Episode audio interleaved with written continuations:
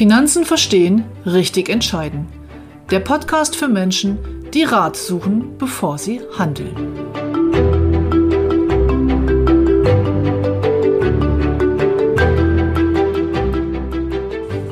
Heute möchte ich Sie motivieren, sich mal hinzusetzen und aufzuschreiben. Einnahmen, Ausgaben und wie Sie das in Zukunft gestalten wollen.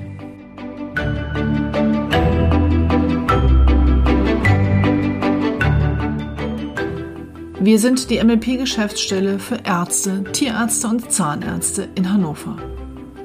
Mein Team und ich coachen beruflich erfolgreiche Menschen, die bewusste finanzielle Entscheidungen nach Abwägen von Vor- und Nachteilen treffen wollen. Wir helfen ihnen, ihr Vermögen zu schaffen, zu sichern und zu schützen.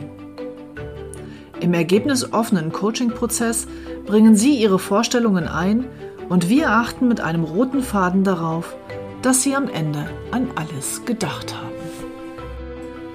Heute wollen wir uns kurz und knackig mit den Einnahmen und Ausgaben beschäftigen. Setzen Sie sich hin und schreiben Sie einfach mal alles auf. Die großen Lebensbereiche, für die Sie Geld ausgeben, sind in der Regel alles, was mit Wohnen zu tun hat, alles, was mit Mobilität zu tun hat, also wie kommen Sie von A nach B, alles, was mit Essen, Trinken, Kleidung und also Dinge des täglichen Bedarfs zu tun hat. Und natürlich auch noch alles, was ihre Hobbys und ihren Spaß und oder ihre Reisen, ihr Urlaubsverhalten angeht. In der Regel gibt es Summen monatlich, die fix sind, die Fixkosten. Ob Sie nun eine Rate für die eigene Immobilie zahlen oder Miete für eine Wohnung, in der Regel ist es jeden Monat gleich. Auch die Abschläge auf die Nebenkosten sind für ein Jahr immer gut planbar. Das gleiche ist mit Raten oder Beiträgen zu Vereinen und Fitnesscentern ähm, oder auch eine feste Sparrate oder irgendwelche Hobbys, die Sie regelmäßig machen, wo feste monatliche Gebühren anfallen. Oder zum Beispiel die Kinderbetreuung, wenn Sie noch Kinder haben. Die variablen Kosten sind in der Regel die Kosten für Essen, Trinken, Waschmittel, Kosmetika, Kleidung. Mobilität von A nach B. Wenn Sie eine Monatskarte haben, ist es ein Fixpunkt. Wenn Sie tanken, ist es eher eine variable Ausgabe. Und Urlaub und vor allem Spaß und sonstige Anschaffungen. Für Ihre Budgetierung empfehle ich Ihnen, zwischen Fixkosten und variablen Kosten zu unterscheiden. Warum schlage ich das vor? Nun, die Fixkosten sind halt gut planbar. Sie wissen eigentlich ganz genau, was monatlich reinkommt und was monatlich rausgeht bei den festen Kosten. Das große schwarze Loch und die Falle im Vermögensaufbau sind in der Regel die variablen Kosten. Wenn man das nicht so gut im Griff hat, wenn man keinen Überblick darüber hat, dann passiert es schnell mal, dass man etwas ausgibt für etwas, was man eigentlich in dem Monat nicht ausgeben wollte, und dann kann man das Geld nicht mehr zurücklegen. Oder auch bei Planungen können Sie das nicht so gut einschätzen. Um hier wirkliche Transparenz und einen guten Überblick zu haben, wenn Sie kein Haushaltsbuch führen möchten, das elektronische Haushaltsbuch der MLP-Konten stelle ich Ihnen mit der nächsten Episode vor.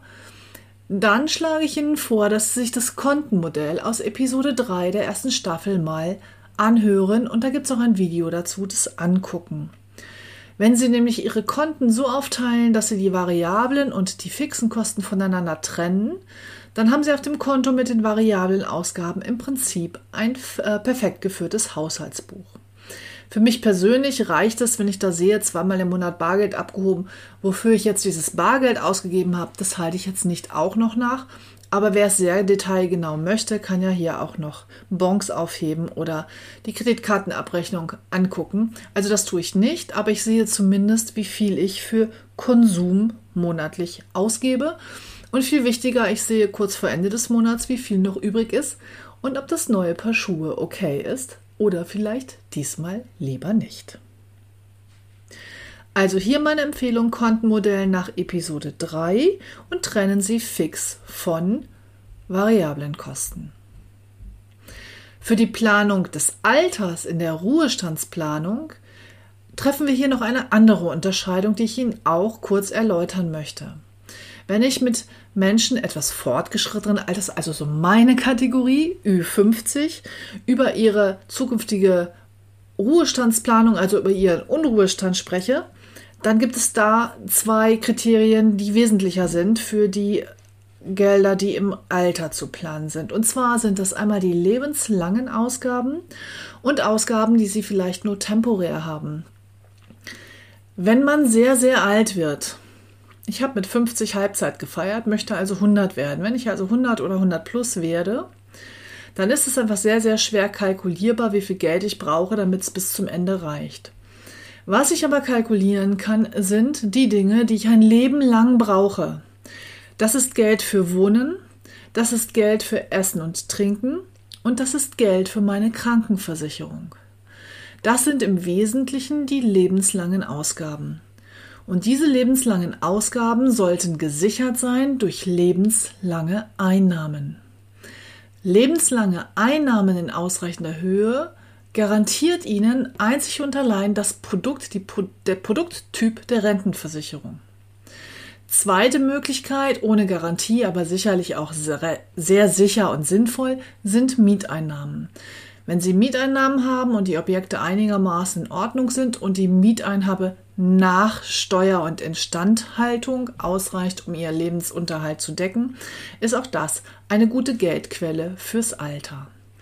Alle anderen Ausgaben im Alter, also zum Beispiel Reisen oder solche Sachen, werden vermutlich irgendwann enden. Die werden Sie vielleicht nicht ein Leben lang brauchen. Diese ganzen Ausgaben, was Spaß und Urlaub und Geschenke für die Enkel und so weiter angeht, die also im Prinzip die variablen Kosten des Ruhestandes, die können Sie aus Vermögen bestreiten. Das müssen Sie nicht zwingend mit einer lebenslangen Einnahme sichern.